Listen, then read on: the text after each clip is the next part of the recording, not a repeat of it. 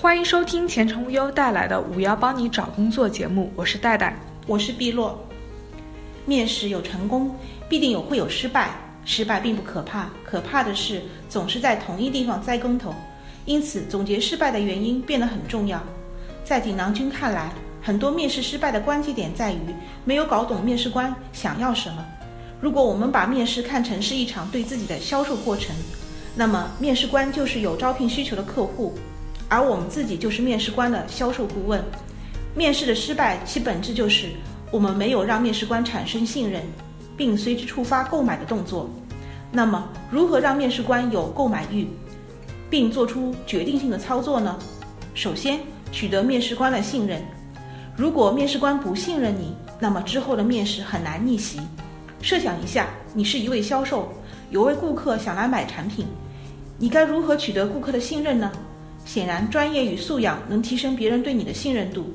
为什么某位网红做直播带货，能在十五分钟内卖掉一万五千支口红？因为他在化妆品领域有着多年的经验，能让人在购买前产生信任度。回到面试中，如何取得面试官的信任呢？我们需要做三件事：第一，让自己有专业度。专业度从写好一份专业的简历开始，特别是对于一些技术含量较高的工作。一定要在简历中带上既能体现专业性，又能增加经验含金量的描述，当然不宜过多。第二个体现专业度的方面是面试初期的开场白，自我介绍，就是个人展示专业度的最好途径。展现与应聘职位相关的证书或是经验技能，是刷新，是刷高专业度最好的方法。另外，能用通俗易懂的语言把专业问题讲的非专业人士。都能听懂，这也是一项证明讲述人专业度的地方。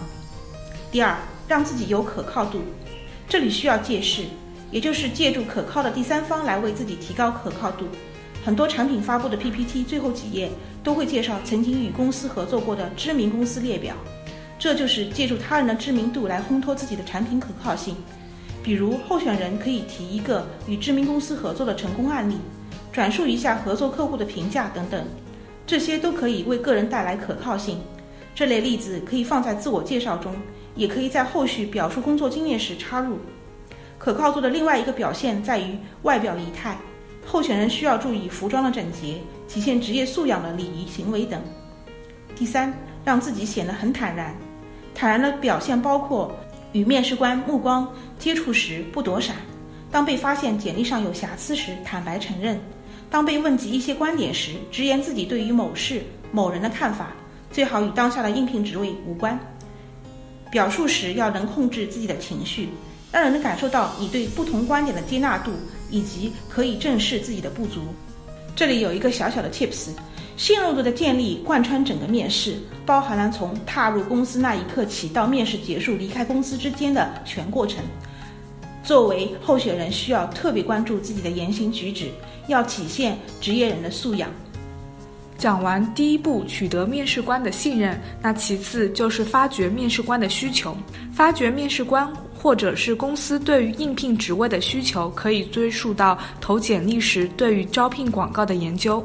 老江湖会发现，公司招聘广告上的措辞包含了大量的信息，这些信息有的是明摆着的，有的却是需要去体会、去总结的。这里举一些常见的招聘信息用词：用词一，精力充沛，有创业精神。潜台词就是公司或者部门处于初创或者是高速成长期，要做好经常加班的准备。同时，初创期代表着很多事没有人管，一个人有可能管很多事情。如果能忍耐度过这个阶段，显然会有更多的晋升机会。公司的真实需求是能承受经常加班、需要一岗多能的人。用词二：良好的组织能力。